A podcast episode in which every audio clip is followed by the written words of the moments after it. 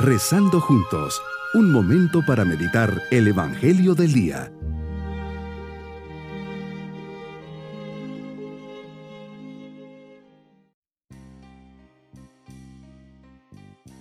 Hoy jueves santo, día de la Eucaristía, del sacerdocio y del mandato de amarnos los unos a los otros, unidos en oración, llenos de gratitud por la entrega generosa del Señor, le agradecemos el poder estar compartiendo este día.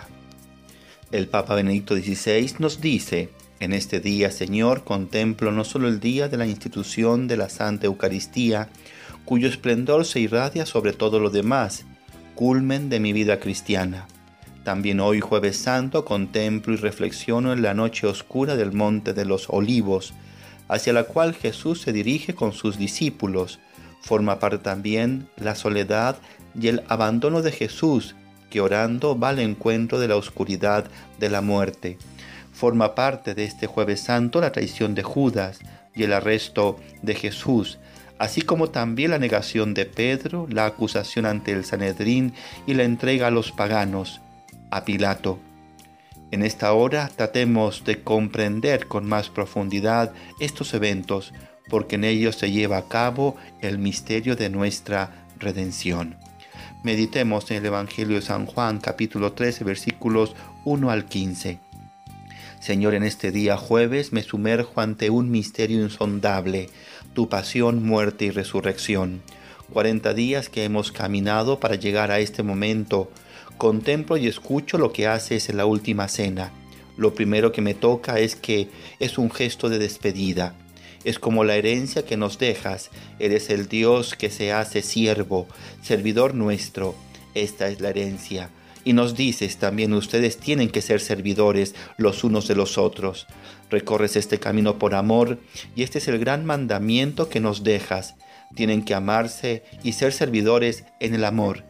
Esta es la herencia que nos dejas, Señor haces este gesto de lavar los pies porque es un gesto simbólico. Lo hacían los esclavos, los siervos, a los comensales, a la gente que venía a comer o a cenar, porque en aquel tiempo las calles eran todas de tierra, y cuando entraban a casa era necesario lavarse los pies, era necesario purificarse. Jesús hace un gesto, un trabajo, un servicio de esclavo, de siervo, y nos lo dejas como herencia. Nosotros tenemos que ser servidores los unos de los otros. El modo de amar que nos indicas es sirviendo. Recordando este momento, hoy en la Santa Misa, los obispos y sacerdotes también lo hacemos. Gesto que nos recuerda que nosotros debemos ser siervos los unos de los otros. Que nazca de nuestro corazón el deseo de pensar en los demás, en los necesitados y alejados de Dios, que necesitan ser lavados por la misericordia de Dios para participar de tu reino. En intimidad con tus discípulos, ya en la cena, después del mandamiento del amor, dices a tus discípulos, ardientemente he deseado comer esta Pascua con vosotros antes de padecer. Comienzas la celebración de tu última cena y de la institución de la Santa Eucaristía Jesús, tienes grandes deseos, dejar este legado a tus discípulos para que lo hagan hasta el fin de los tiempos, asegurando tu presencia entre nosotros. Anhelabas en tu interior ese momento en el que te ibas a dar a los tuyos bajo las especies del pan y del vino. Aquí vemos tu deseo como Dios mismo, tu amor por los hombres, por su creación, un amor que espera y se entrega incondicionalmente, el amor que aguarda el momento de la unión, el amor que quiere atraer hacia sí a todos los hombres. Jesús, nos deseas, nos esperas. Eres el pan vivo que ha bajado del cielo. Quien te come no tendrá más hambre. Quien te recibe le das la vida eterna. ¿Será que yo tengo el mismo deseo que tú tienes? Siento en mi interior el impulso de ir a tu encuentro. Anhelo tu cercanía, ese ser uno contigo, que te regalas en la Eucaristía? ¿O soy más bien diferente, distraído, ocupado totalmente en otras cosas? La comunión eucarística exige la fe, pero la fe requiere el amor. De lo contrario también, como fe, está muerta. Hoy quiero ir a la Santa Cena, a tu cena, vestido con el traje de la fe, y del amor. Jesús sale en la noche, después de esta cena de amor, al monte de los olivos. La noche significa falta de comunicación, una situación en la que uno no ve al otro. Es un símbolo de la incomprensión, del ofuscamiento, de la verdad, del cansancio, de la traición, de la soledad, del sentimiento de abandono, pero el deseo y de la voluntad de realizar el designio de Dios. Señor, si quieres puedes apartar de mí este cáliz, pero no se haga mi voluntad, sino la tuya. Es el espacio en el que el mal que debe esconderse ante la luz puede prosperar.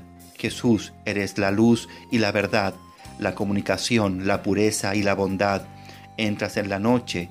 Jesús, entras en la noche para superarla e inaugurar el nuevo día de Dios en la historia de la humanidad.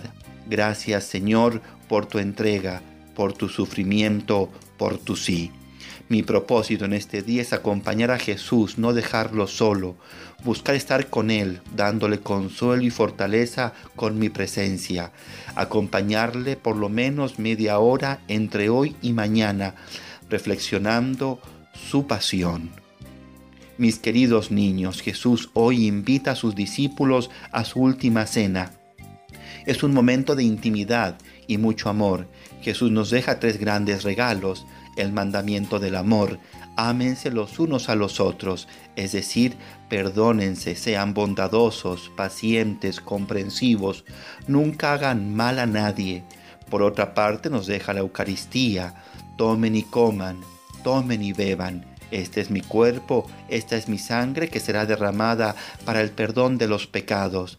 Es el gesto de amor que nos salva y que nos lo deja como memorial. Y por último, nos deja el sacramento del sacerdocio. Aquí consagra a los primeros sacerdotes de la iglesia. Pidamos en este día del sacerdocio por aquel sacerdote amigo que tiene muy especialmente por nuestro párroco. Nos vamos especialmente en este día con la bendición del Señor.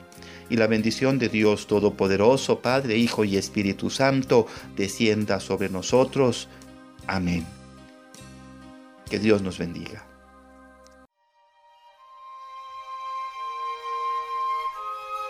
Hemos rezado junto con el Padre Denis Doren, Legionario de Cristo.